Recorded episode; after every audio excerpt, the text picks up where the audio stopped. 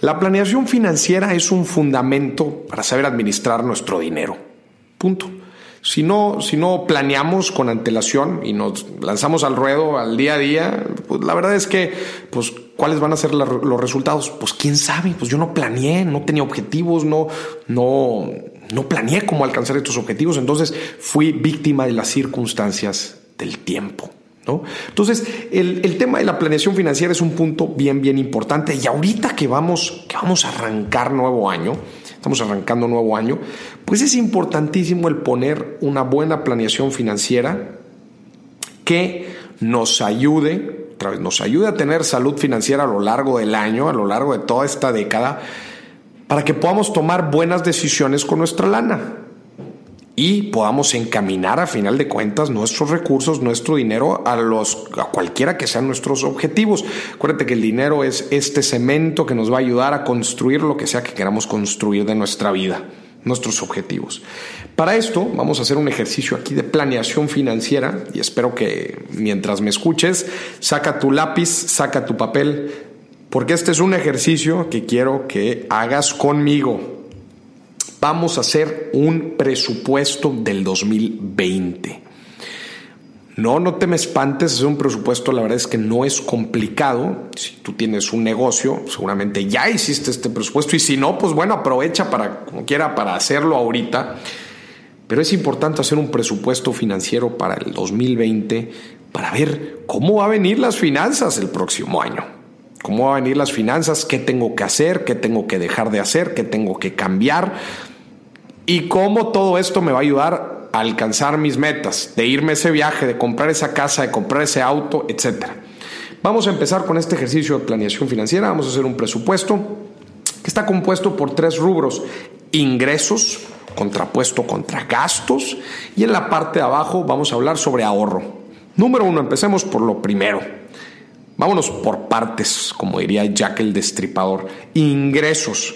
Quiero que me enlistes específicamente todos los ingresos que vas a obtener en el año. Acuérdate que un presupuesto siempre se hace de forma mensual, pero también se anualiza, porque hay ingresos que no recibimos en, el, eh, eh, en todos los meses, sino que recibimos en el año.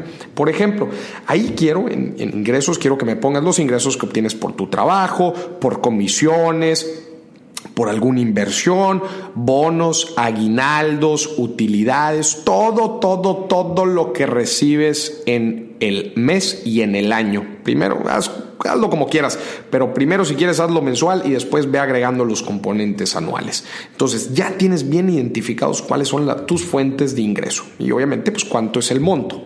Tienes que poner el monto. Después vamos a pasar a la columna de gastos. En la columna de gastos se divide dos, gastos fijos y gastos variables.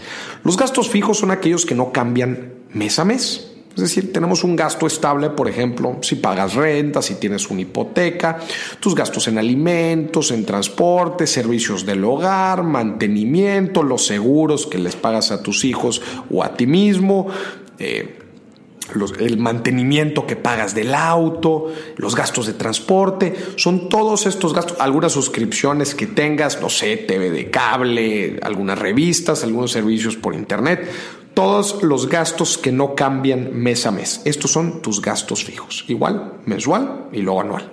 Después pasamos al otro rubro de gastos, que son los gastos variables. Estos son los gastos que pueden variar mes a mes, como son los gastos personales, eh, las, comidas fuera de casa, gastos de entretenimiento, normalmente lo que, lo que gastamos los fines de semana, este, gastos personales, viajes, todos estos gastitos que pues son cosas que nosotros nos damos, muchos, la mayoría de estos son gastos personales, este, que nos vamos dando y que pueden variar mes a mes. Normalmente estos son los más fáciles que podemos eliminar.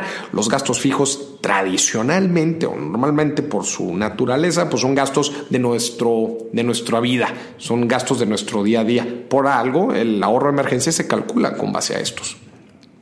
Y por último, bueno, ya tenemos nuestros ingresos de un lado, nuestros gastos del otro, mensuales y anuales.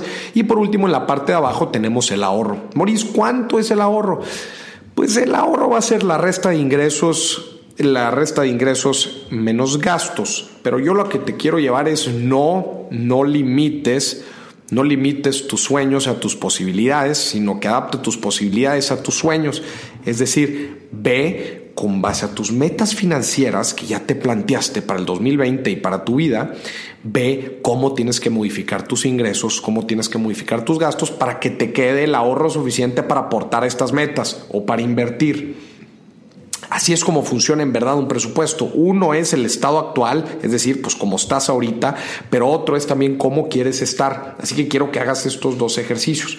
También dentro de todo esto quiero que incluyas dentro, está fuera de normalmente nuestros gastos fijos y variables del mes, pero también considera los viajes, las compras grandes que tienes que hacer, trata de futuriarle tantito a tu vida. Eh, si es que va a haber algún mantenimiento fuerte en tu casa, algún mantenimiento fuerte con tu auto o algún gasto importante que vas a tener que hacer dentro de tu vida que vayan a afectar tus finanzas. Ojo, también quiero puntualizar que en la parte de gastos, no lo mencioné ahorita, pero siempre tiene que haber un rubro que diga otros. Otros es ese rubro de gastos que, pues, que siempre existe. La verdad es que siempre nos topamos con estos gastos que no teníamos contemplados, pero bueno, pues que ahí está ese rubro para protegernos. Entonces, acuérdate de considerar también todos los gastos, futureale tantito, todos los gastos, compras importantes que vas a tener en el año para que te puedas proteger. Y también te quiero decir que en estos próximos años, pues, el ambiente macroeconómico eh, pues, se empieza a poner un poco turbulento, empieza a haber ciertas recesiones, empieza a haber disminución en la actividad económica, en el crecimiento de muchos países. Entonces, yo lo que te quiero invitar, tanto en tu vida personal como en tu negocio, hagamos proyecciones conservadoras.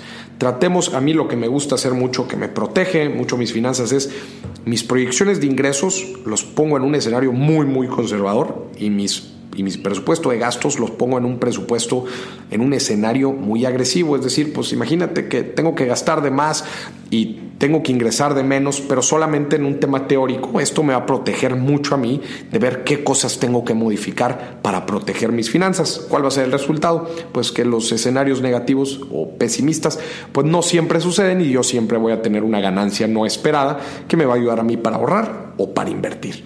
Así que haz esta planeación financiera para el 2020, y no nada más del 2020, también para toda la década ya que empezaste, vas a ver cómo te va a dar mucha claridad de cómo llevar tus finanzas en esta década que apenas empieza.